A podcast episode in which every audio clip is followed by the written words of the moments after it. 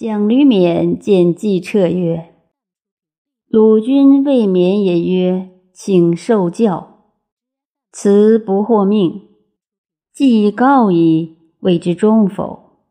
请常见之。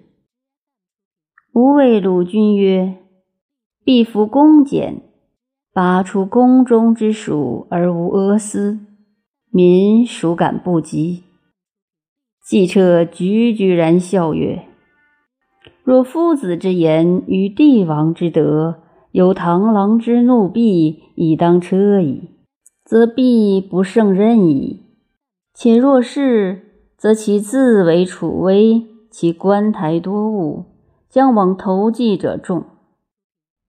蒋吕勉细细然惊曰：“勉也茫若于夫子之所言矣。虽然。”愿先生之言其风也。